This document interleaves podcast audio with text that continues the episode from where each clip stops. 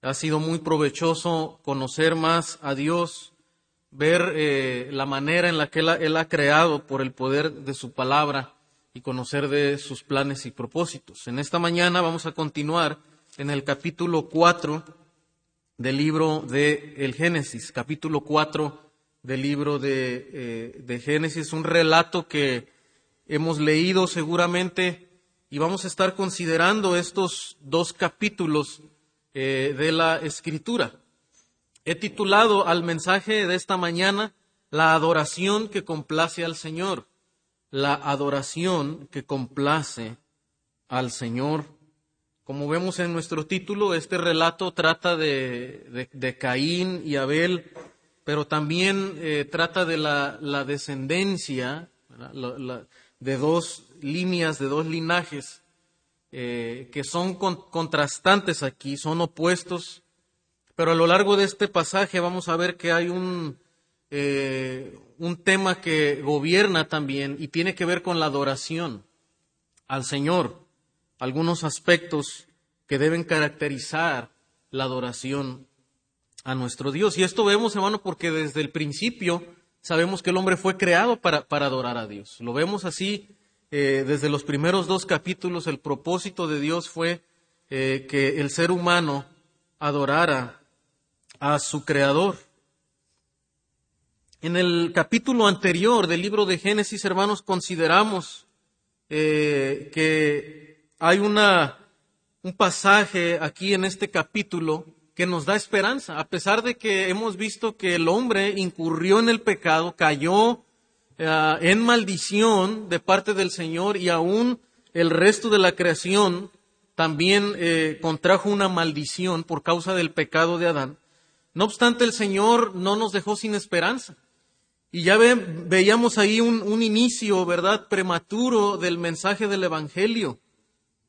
Vemos cómo el Señor eh, promete un hijo de Eva, un hijo de la mujer, que golpearía de una manera contundente a, uno del linaje de Satanás, ¿verdad? Habría enemistad entre la descendencia de la serpiente y la descendencia de la mujer, que finalmente esa simiente de la mujer aplastaría a Satanás, ¿verdad? Y ah, nos trae la esperanza de una recuperación de esa caída ha habido una caída, pero hay una esperanza de recuperarnos, de que la humanidad y el resto de la creación se recupere de la pena del pecado y de los efectos del pecado.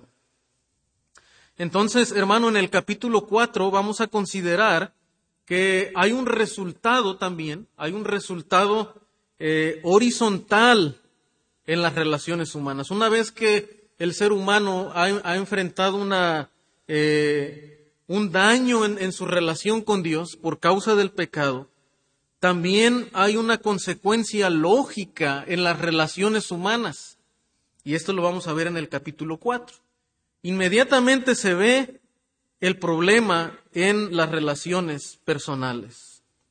Caín rechaza el veredicto divino que declara inaceptable su ofrenda. Eso es lo que vemos en este capítulo. En cambio, el Señor acoge la de su, la de su hermano, la de Abel. Caín va a responder con ira hacia Abel y termina matándolo. De este modo se nos muestra cómo el conflicto humano es una consecuencia de su rompimiento con Dios. Los problemas de las relaciones comienzan y son resultado de que el hombre vive alienado de Dios. Entonces comienza este pasaje diciéndonos, hermano, que conoció Adán a su mujer Eva, la cual concibió y dio a luz a Caín. Y dijo, por voluntad de Jehová he adquirido varón. Ahora es interesante, hermano, aquí notar eh, el significado de los nombres. Eh, desde luego, eh, Adán y Eva tuvieron, tuvieron más hijos. El texto no nos no nos da mucho detalle, ¿verdad?, de, cuántos hijos más tuvieron, pero desde luego que eh, ellos debieron haber tenido más hijos. Pero la escritura se centra en dos de ellos. El primero, eh, en el que se centra, es en Caín.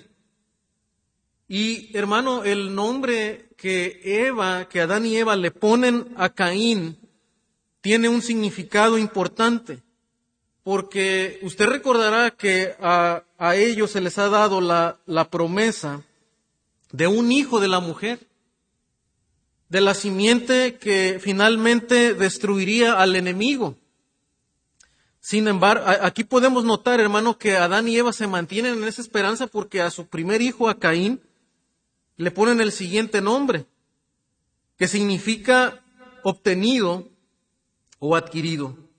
Al parecer Eva relaciona el nacimiento de su hijo con el cumplimiento inmediato de la promesa referente a la simiente que debería herir la cabeza de la mujer. O sea, ellos están, ellos están pensando ya en, en el cumplimiento de la promesa de Dios a través de un descendiente de la mujer y ellos le ponen este nombre que tenía esa esperanza.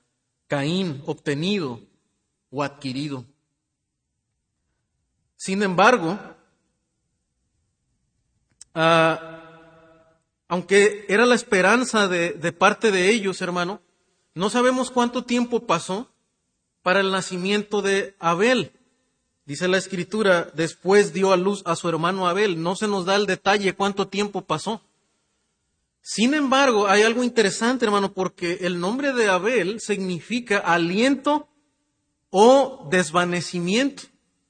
O sea, al, parecer algo, algo notó Eva y Adán en la vida de Caín que no, no parecía ser aquel hijo, aquel descendiente que finalmente eh, cumpliría la promesa de Dios. No sabemos si fue algo en su carácter, algo, algo ellos notaron que no parecía que Caín fuera aquel descendiente porque inmediatamente que nace Abel, le ponen el nombre de aliento o desvanecimiento. O sea, un hombre que, que de alguna manera, ¿verdad?, eh, reenfocaba, redireccionaba, que no era Caín, sino probablemente sería Abel, el descendiente que traería la victoria sobre el pecado. Entonces, hermano, vemos que en los, en los primeros descendientes ellos mantienen esa fe en la esperanza de, del Salvador, del Hijo de la, de la mujer. Pero note lo que sucede en los siguientes versículos. Y aconteció andando el tiempo que Caín trajo del fruto de la tierra una ofrenda a Jehová. Notemos, hermano, que inmediatamente el versículo 3 nos, nos, nos habla diciendo que Dios había requerido una ofrenda.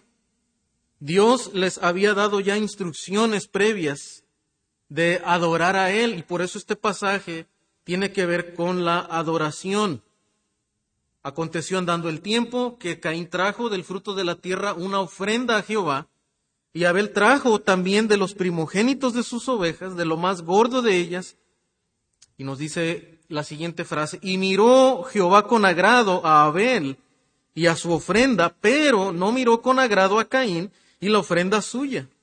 Y se ensañó Caín en gran manera y decayó su semblante. Inmediatamente, hermano, el texto es concreto, es claro y nos va a presentar un contraste entre Caín y Abel, entre estos dos personajes, entre estos dos hijos de Adán y Eva. El contraste será muy claramente marcado en la manera en la que ellos adoren al Señor. El Señor requiere adoración de su pueblo, de su creación y habrá un contraste detallado entre la manera en la que ellos están adorando al Señor. Entonces en el punto uno vamos a considerar, hermano, la manera en la que se debe adorar a Dios. Debemos adorar a Dios a su manera, adorar a la manera de Dios.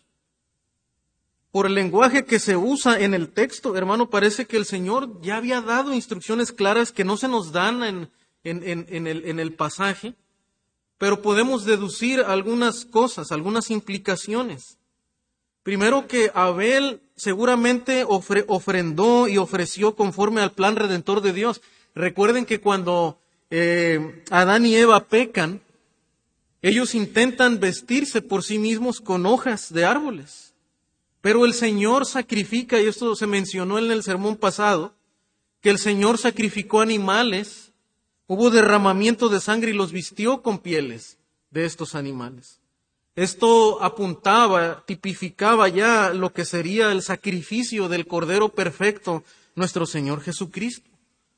Entonces, hermano, vemos que Abel está ofreciendo animales. Está ofreciendo animales, está haciendo derramamiento de sangre, lo cual señalaba el plan redentor de Dios. Entonces, hermano, Abel está adorando conforme al plan redentor de Dios. Y eso es lo que el Señor quiere de nuestra adoración, hermanos. No a nuestra manera, no a nuestra forma. Siempre tiene que tener un enfoque en el mensaje de la salvación, en el mensaje de la redención. Todo lo que hagamos debe de apuntar al mensaje, al plan redentor de Dios. No es lo que nos guste a nosotros. No es lo que esté tal vez de moda, lo que esté acorde al tiempo y al pensamiento humano es conforme al plan redentor de Dios. Pero también, hermano, vemos otro detalle que el texto claramente nos dice, es que Abel trajo de los primogénitos, es decir, de lo más excelente de sus ovejas, de lo más gordo de ellas. Entonces vemos que no, aunque no sabemos qué tanto detalle había dado el Señor, pero es muy probable que el Señor sí les había dicho cómo, cómo tenía que ser, porque Él trae de lo más excelente.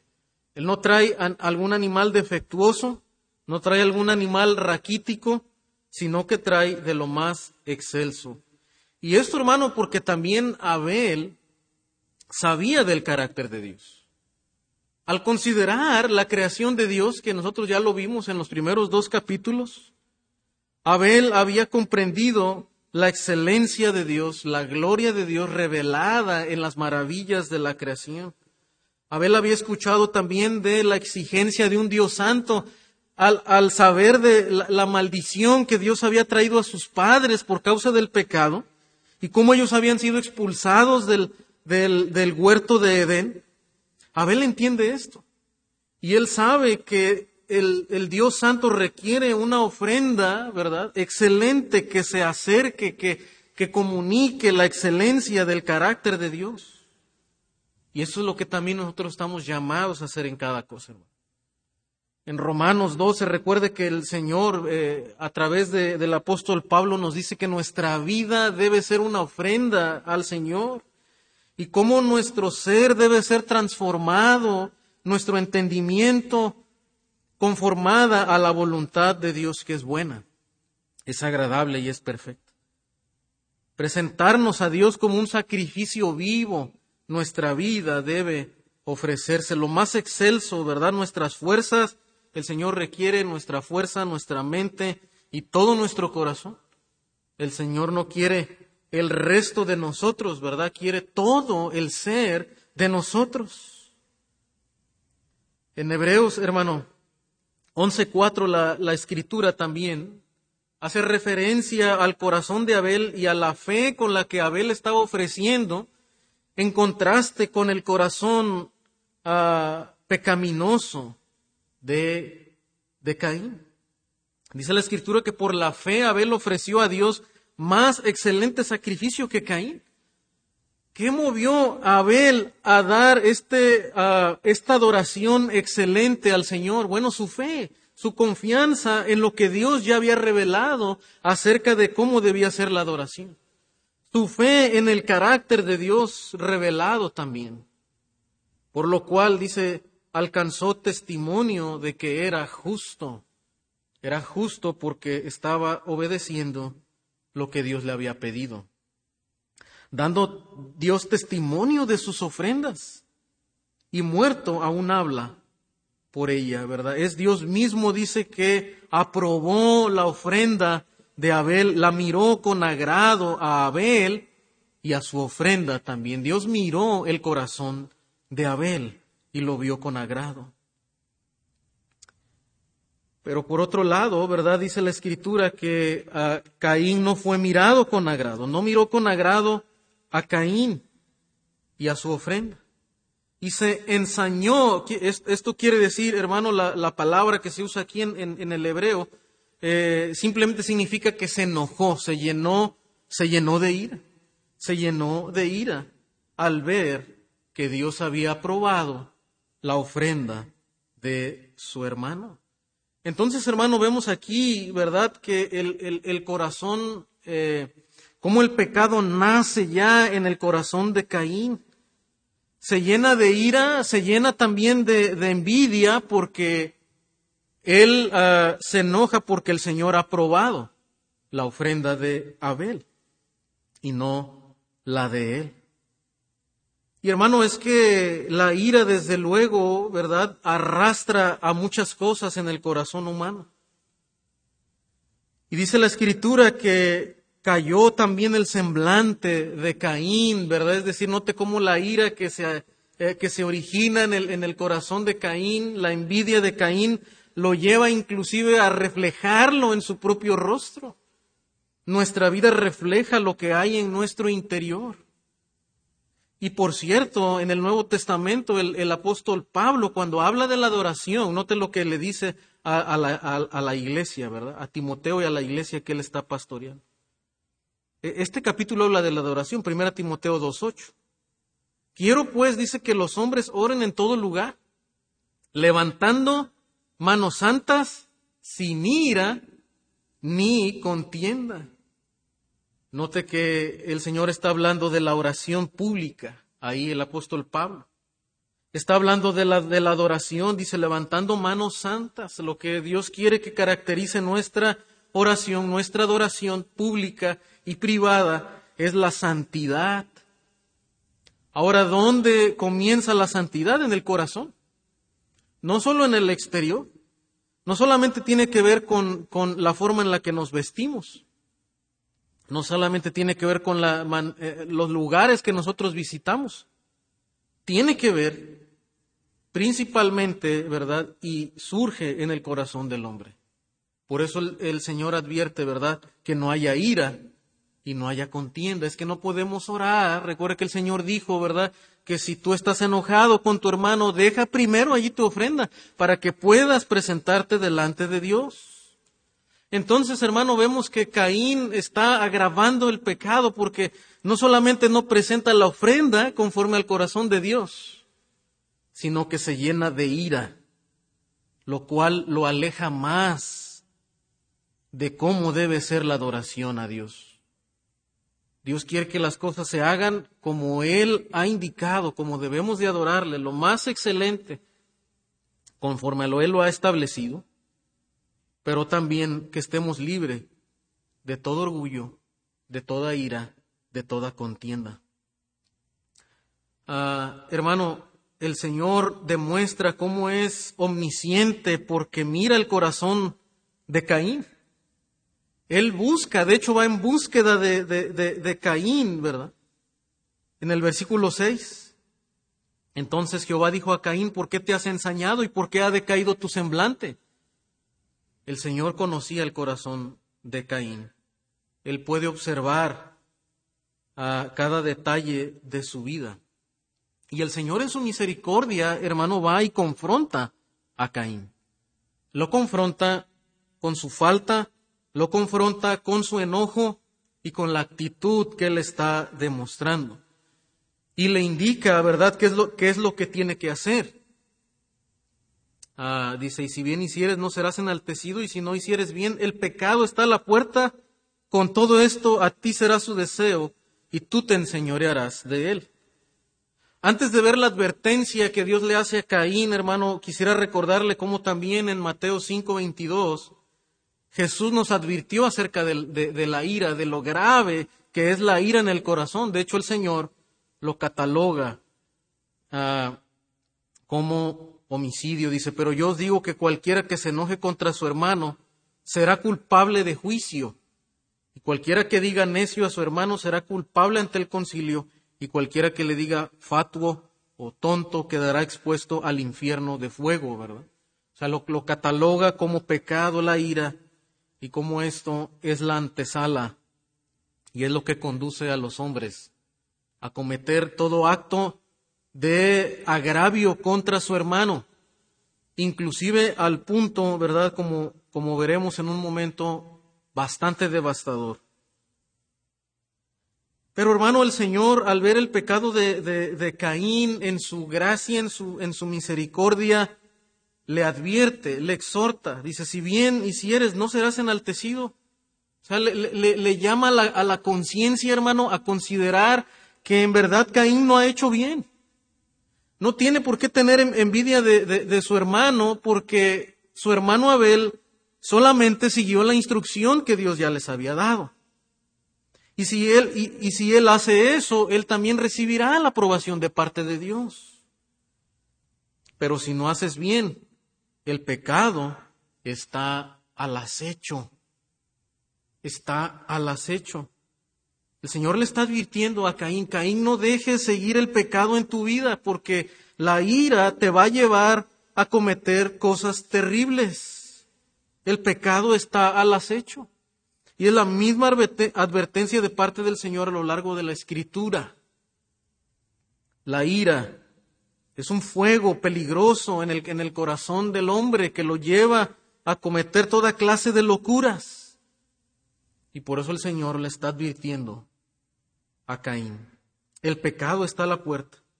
Con todo esto a ti será su deseo y tú te enseñorearás de él. Ahora le, no solamente le advierte de las, de las consecuencias, sino que también le dice cómo escapar de él.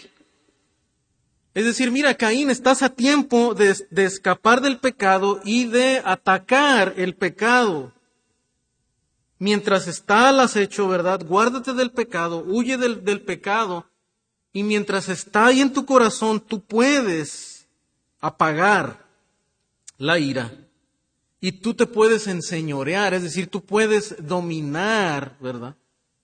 la ira mientras está naciendo en tu corazón. Antes que tu ira se convierta en una expresión externa y te lleve a cometer otra clase de pecados. Y hermano, esta es la exhortación que tenemos a través de la escritura, ¿verdad? El cuidar nuestro corazón. Cuida tu corazón.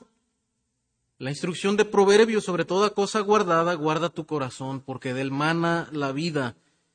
Y ahí comienzan toda clase de deseos pecaminosos, lujurias, iras, contiendas, envidias.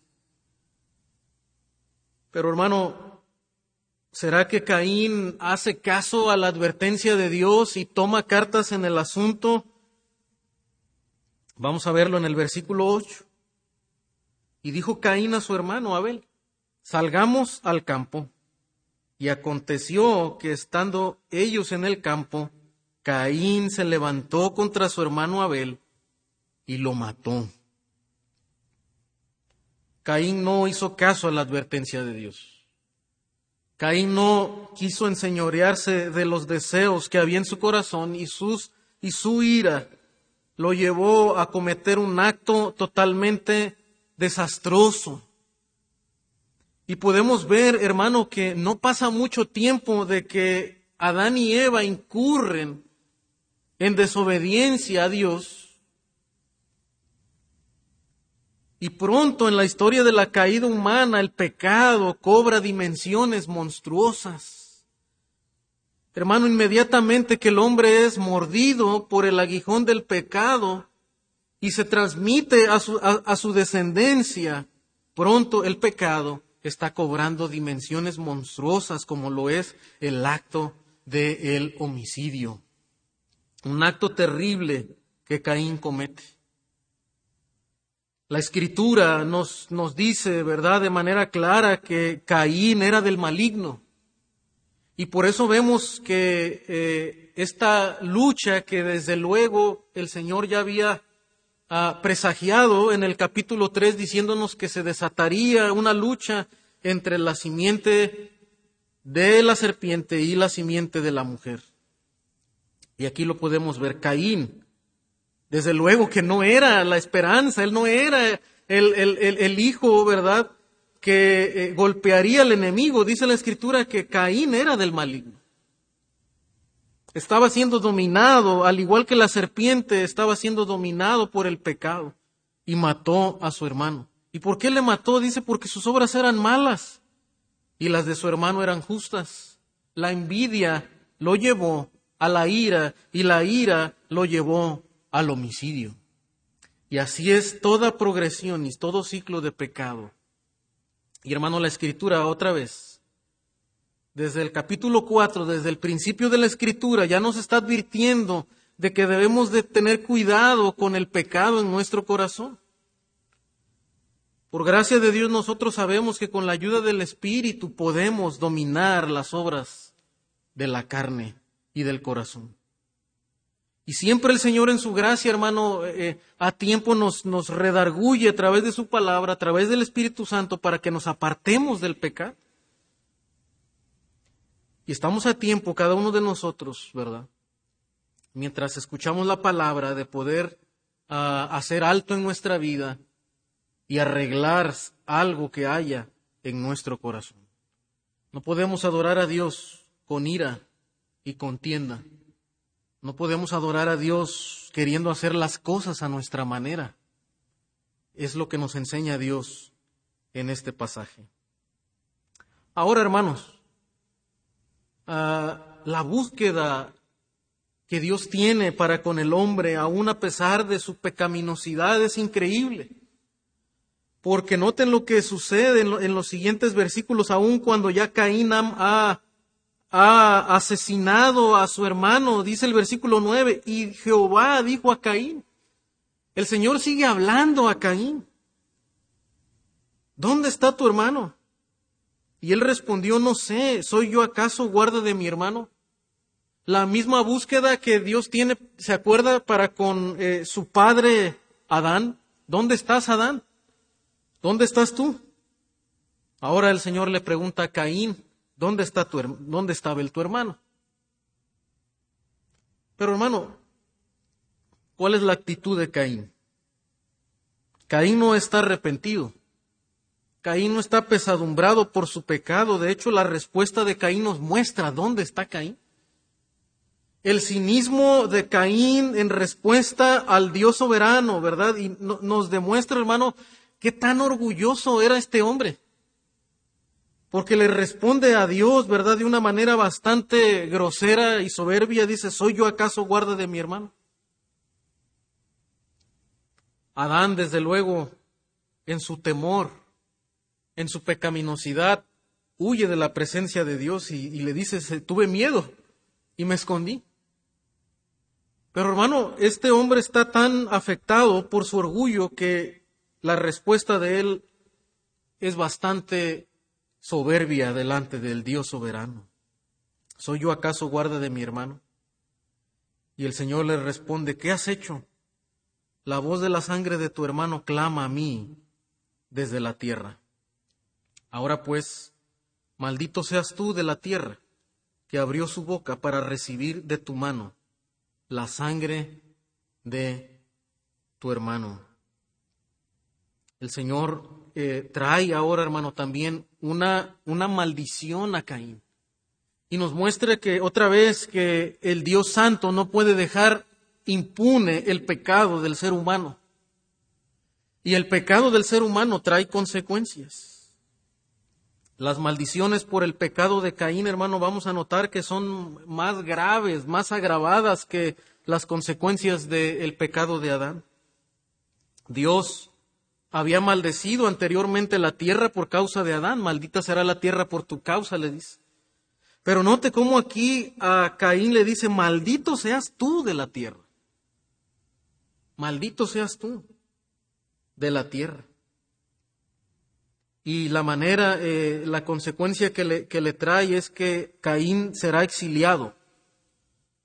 Caín será errante, huirá sin descanso esa es la consecuencia porque ha sido maldecido de la tierra. Esto de alguna manera también nos, muestra cómo eh, a la manera de Israel que fue maldecido y fue exiliado. Y cómo también Israel sería indestructible a, la manera de, Caín, porque el Señor pone una, una señal en Caín para que no le mate cualquier persona. O sea, parece que Caín fue un hombre eh, bastante aguerrido, bastante duro, y no cualquier persona podía destruirlo. Caín sería por así decirlo, indestructible, al igual que Israel lo sería. Pero en Caín no hay esperanza de restauración, no se ve esperanza de, restauración. Israel, el pueblo de Dios, aunque también sería errante, regresaría a la tierra y Dios lo restauraría, aunque pasará por el sufrimiento del exilio. Pero en Caín, hermano, no tenemos alguna palabra de esperanza. Caín, hermano, es un peligro para el plan de redención del hombre y del resto de la creación, porque uh, Caín ha destruido aquel hombre, ¿verdad? A, aquel varón que quiso hacer la voluntad de Dios. Porque entonces nos hacemos la pregunta si uh, Abel era un hombre que estaba caminando en fe, pero ahora su hermano lo ha asesinado. Entonces nos surge la pregunta, ¿quién será el hijo de Eva que entonces traiga la victoria sobre la serpiente y aplaste a la serpiente? Es por eso, hermano, que Caín es juzgado de una manera dura porque es un peligro para el plan de redención, es exiliado del de la tierra.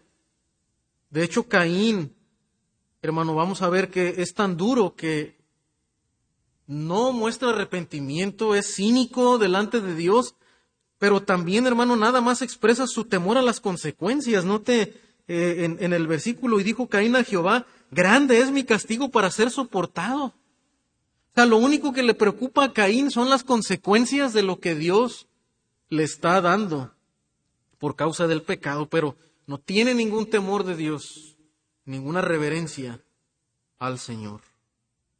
Hermano, hemos visto este claro contraste entre el corazón de adoración que tiene Abel, un hombre que quiso hacer las cosas a la manera de Dios, y un hombre que es totalmente ajeno a la voluntad de Dios y sin reverencia al Creador y al Salvador. Hermano, eh, probablemente en esta mañana hay alguien que, que escucha, ¿verdad? Y que no ha venido a Dios.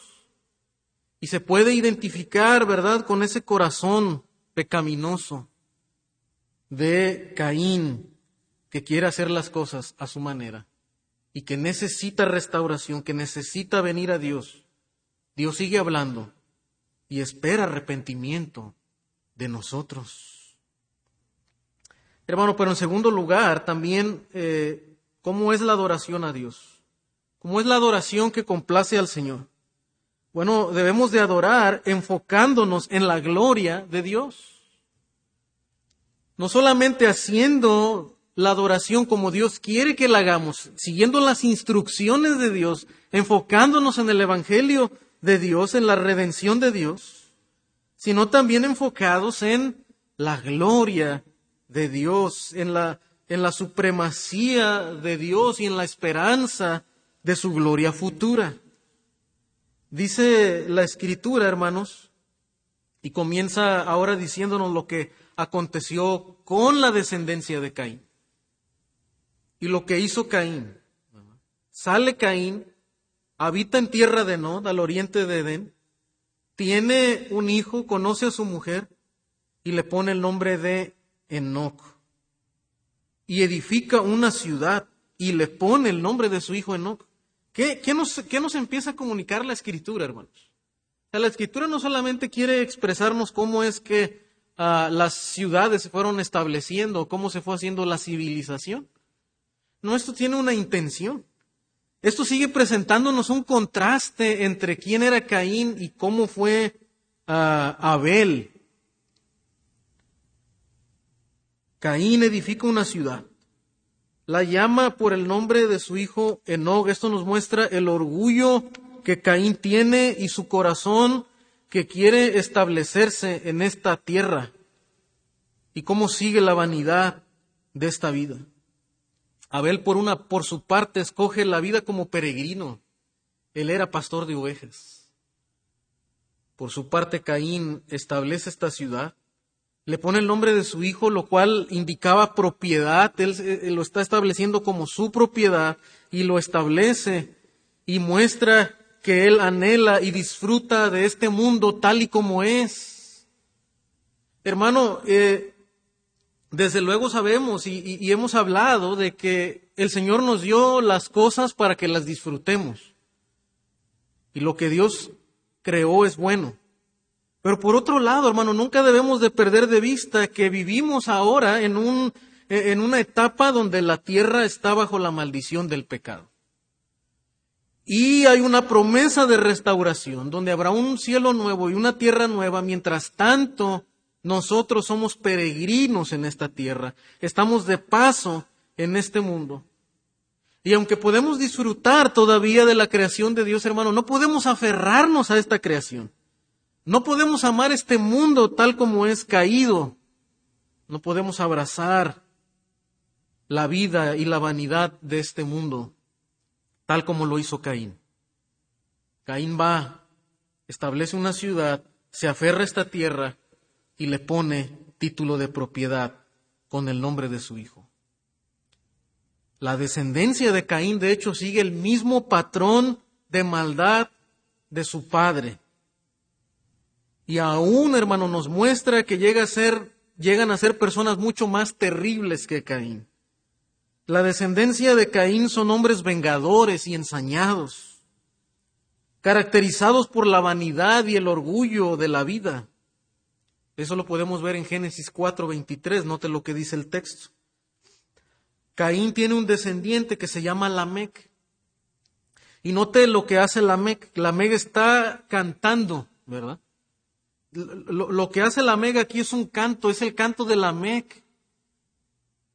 Dijo la Mega a sus mujeres, Ada y Sila, oíd mi voz, mujeres de la Mega, escuchad mi dicho, que un varón mataré por mi herida y un joven por mi golpe. Note el corazón vengativo y terrible de este hombre. Tan solo por la herida, él será un hombre vengador. Y por un golpe, él hará una gran venganza. Sigue caracterizando la ira y la venganza la familia de Caín. Y este hombre, hermano, de hecho lo dice con tanto orgullo a través de un canto. Por eso, hermano, eh, eh, en este pasaje estamos hablando de la adoración, porque vemos un claro contraste en la adoración pagana de este hombre que se enorgullece de su ah, terrible maldad y de su crueldad. Y nos hacemos la pregunta, porque hasta aquí parece que los hijos de Satanás han dado un golpe mortal. Caín mató al justo Abel y parece que canta la descendencia de Caín por su maldad. Y nos preguntamos dónde está la serpiente que aplastaría finalmente al enemigo. ¿Dónde está la simiente que aplastaría al enemigo? Hermano, Vamos a ver un momento lo que dice la escritura, pero quisiera también ver por un instante cómo la escritura en el Nuevo Testamento, nosotros sabemos que esa promesa finalmente se cumplió en el Mesías, en Jesucristo. Y note lo que dice Hebreos 12:24 precisamente del cumplimiento en Jesucristo. Dice que nos hemos acercado a Jesús el mediador del nuevo pacto y a la sangre rociada que habla mejor que la de Abel. Sí, Caín mató a Abel, su sangre fue derramada, pero hermano, la sangre de Abel no era suficiente. De hecho, no era útil para redimir a la humanidad maldita por el pecado. Es Jesús, el mediador del nuevo pacto, su sangre derramada en la cruz, aquel que fue muerto por nuestras transgresiones, muerto por su pueblo, por su propia sangre, por su propio linaje, a la manera de Caín, hermano, su sangre derramada sí nos limpia a la humanidad perdida de todo pecado. Y oyente que tú nos escuchas en esta mañana, esa es la esperanza que nosotros tenemos en Jesucristo porque tú puedes acercarte a Él a su sangre derramada, a la obra que Dios hizo en la cruz para encontrar perdón de nuestros pecados. Y la razón por la que usted y yo podemos acercarnos para adorar a Dios, hermano, es únicamente por esta sangre derramada, la sangre del nuevo pacto de nuestro Señor Jesucristo. Esa es la esperanza, hermano, que finalmente nos embarga a nosotros. Abel fue muerto, pero el Mesías vive para redimirnos. Pero hermano, en la historia de la, del Antiguo Testamento vamos a continuar eh, considerando, uh, Dios compensa. Acá en el versículo 25, Dios compensa a Eva con otro descendiente que trae nuevamente la esperanza de un Salvador. De hecho, dice la Escritura que uh, conoció de nuevo a Adán a su mujer, la cual dio a luz un hijo y llamó su nombre Seth. Esto, el nombre de Seth tiene que ver con compensar. Aquí la, reina Valera dice, me ha sustituido o me ha compensado otro hijo en lugar de Abel a quien mató Caín. Sustitución o compensación. Y note lo que dice la escritura, hermano, de manera clara, de manera intencionada en el versículo 26. Y a Seth también le nació un hijo. Otra, ahora nos, da la esperanza otra vez de una nueva descendencia, ¿verdad? A través de un hijo de Eva. Ahora a través de Sed, porque también Sed tuvo descendencia y llamó su nombre Enos. Entonces los hombres comenzaron a invocar el nombre de Jehová.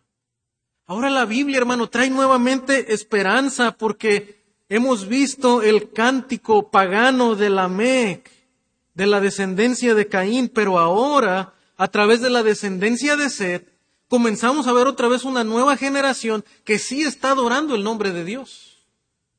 Los hombres comenzaron a invocar el nombre de Jehová.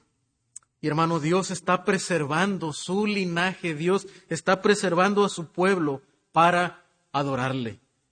Y aunque parece en momentos de la historia que, que el diablo, ¿verdad?, está dando un golpe contundente, no es así. Recuerde que el Señor dijo que solamente habría una herida en el talón. La victoria es del Señor y el Señor continúa su linaje, ¿verdad?, a través del cual traería al Mesías Salvador. Entonces, hermano, finalmente, ¿cómo debe ser la adoración a Dios? Centrada en la gloria de Dios, como hemos dicho en este punto, Ah, presentada a la manera de Dios, centrada en el Evangelio, pero finalmente, hermano, debemos de adorar caminando en la presencia de Dios, caminando en la presencia de Dios. Eso es lo que caracterizó a la descendencia de Set. Una descendencia que adoró el nombre de Dios, pero particularmente nos llama la atención a un hombre, a un descendiente de Set, en el versículo 21, ah, bueno, desde el versículo 19 se nos menciona a Enoch. Este Enoch, dice la escritura, que caminó con Dios, caminó con Dios. Un lenguaje gráfico, un lenguaje eh, ilustrativo, hermano, que nos dice de cómo el hombre debe conducirse delante de Dios cómo debe de adorar, cómo debemos de adorar el nombre de Dios es en una cercanía, en una comunión con Él. Va más allá de rituales, va más allá de, religiosidad, de, de actos, ¿verdad? Repetitivos. Hermano, la adoración a Dios tiene que ver con el andar del hombre, con la amistad, con la cercanía que tiene con su Creador, con la dependencia que tiene de Él.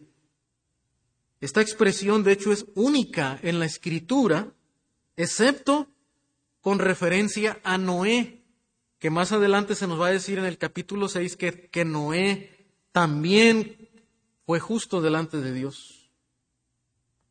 Y también en relación del sacerdote con Dios en el lugar santo en Malaquías 2.6. Dice la escritura que fueron todos los días de Enoch 365 años y caminó pues Enoch con Dios y desapareció porque le llevó Dios. Y es interesante, hermano, porque a través de la, de la, de la descendencia que se nos presenta en el capítulo 5, comienza un ciclo, ¿verdad?, donde se nos dice que vivió tantos años y murió. La muerte, la consecuencia del pecado, cumpliéndose lo que Dios había dicho, pero ahora de repente, hermano, de una manera sorprendente, se nos habla de un hombre que caminó con Dios y que no vio muerte, que fue arrebatado y que fue llevado a la presencia de Dios. Dice Hebreos capítulo 11, 5 en referencia a este hombre, por la fe Enoch fue traspuesto para no ver muerte. Y vemos en la escritura una excepción, hermano, porque en la teología de, la escritura siempre vemos que está establecido para los hombres que mueran. Es el resultado del pecado inevitable. Pero Dios de pronto, hermano, hace una, hace una excepción. Y este hombre es traspuesto para no ver muerte. Dice, y no fue hallado, porque lo traspuso Dios. Antes que fuese traspuesto, tuvo testimonio de haber agradado a Dios. Fue un hombre adorador a Dios. Pero note cómo la escritura nos llama, ¿verdad? Cada uno de nosotros. Pero sin fe es imposible agradar a Dios. Porque es necesario que el que se acerca a Dios crea que le hay y que es galardonador de los que le buscan. Este hombre, hermano, vivió con tanta fe esperando el galardón de Dios, no la aprobación de los hombres. Este hombre siguió el patrón también de Abel, buscando agradar a Dios y no a los hombres o a su propio corazón. Fue tanta la fe de este hombre que el Señor le permitió ser traspuesto a su presencia y no ver muerte. Entonces la vida de Enoch, hermano, llegó a ser una profecía, llegó a ser una señal que comunicó algo a estas generaciones. Cuando Enoch, de hecho, fue llevado, solo Adán había muerto. Un dato interesante.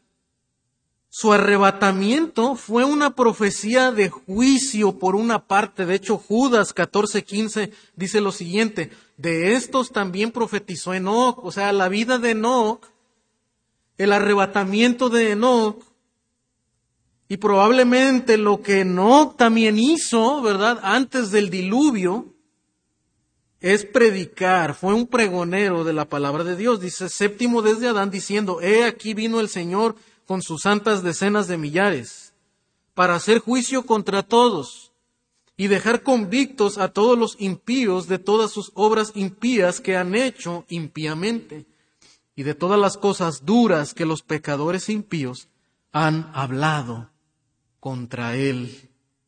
Hermano, la vida de Enoch fue de advertencia. Vendría juicio, y es lo que nos señala la escritura, ¿verdad? Vendría el juicio de parte de Dios. Y antes de que Noé inclusive advirtiera a esta generación y comenzara a construir el arca, Noé ya había anunciado el tiempo de juicio de parte del Señor.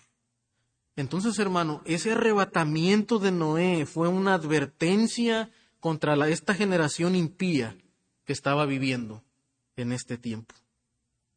Por otro lado, también, hermano, eh, el hecho de que Enoch fue traspuesto fue una esperanza para el resto de los hombres que temían al Señor. Dice la, escritura más adelante que vivió la Mec 182 años en el versículo 28 del capítulo 5 y engendró un hijo y llamó su nombre Noé, diciendo, Este nos aliviará de nuestras obras y del trabajo de nuestras manos a causa de la tierra que Jehová maldijo. Continuaba la esperanza y vemos un contraste entre el cántico orgulloso, centrado en sí mismo de Lamec, ¿verdad? El, descendiente de Caín.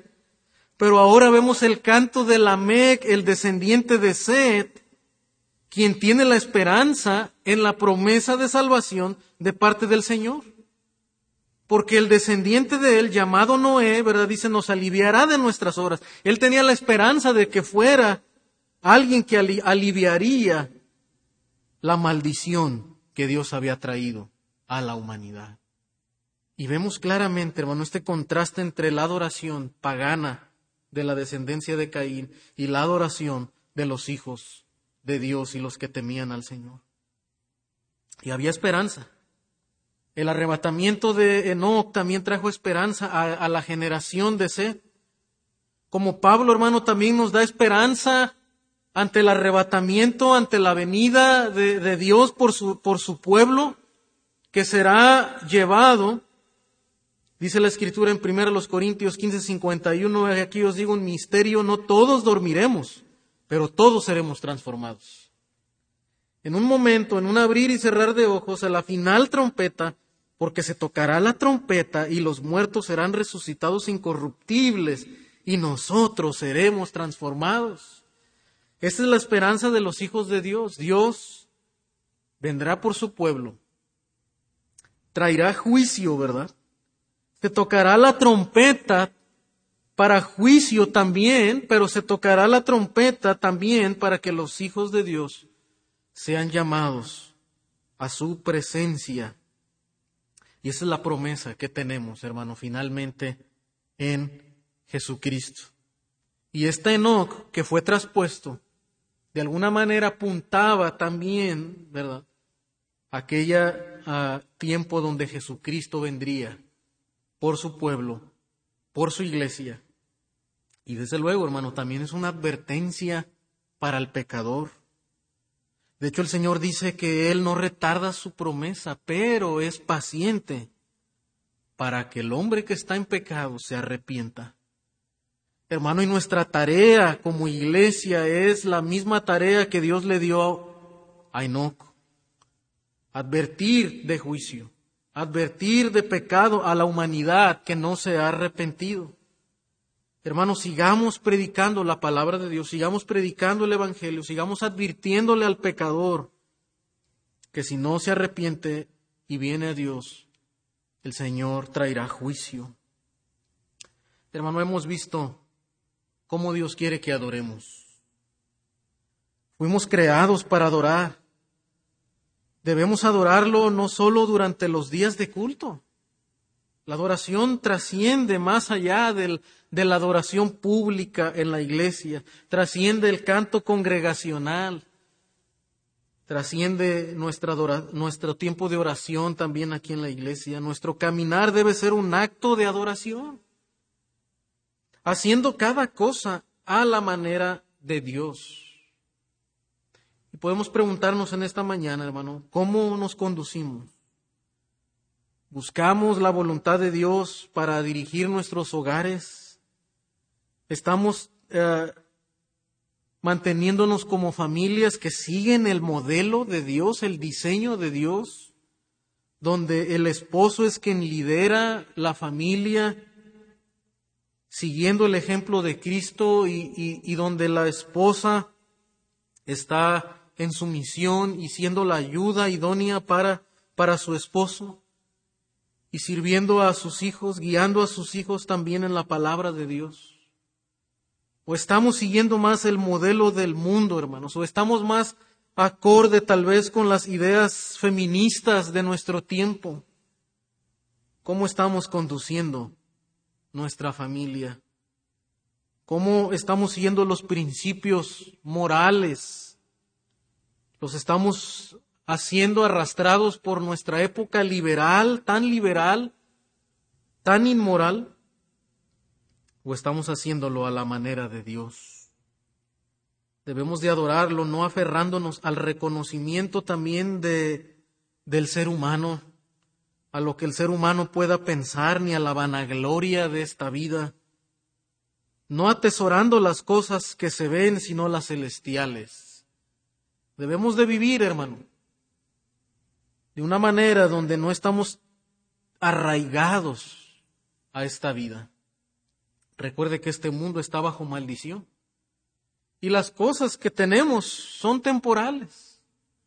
Y el Señor nos demuestra y una y otra vez, ¿verdad?, que aunque podemos usarlas para su gloria, pero no debemos de atesorarlas, no debemos de amarlas, porque son temporales.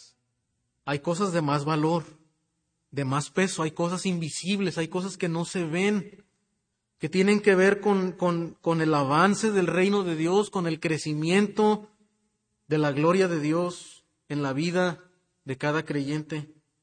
Esas cosas son eternas. Ahí hay que invertir nuestra vida, nuestro tiempo, nuestros recursos. Y finalmente debemos desarrollar una vida profunda y de cercanía con nuestro Señor, quien también debe ser nuestro más íntimo amigo a lo largo de nuestro caminar.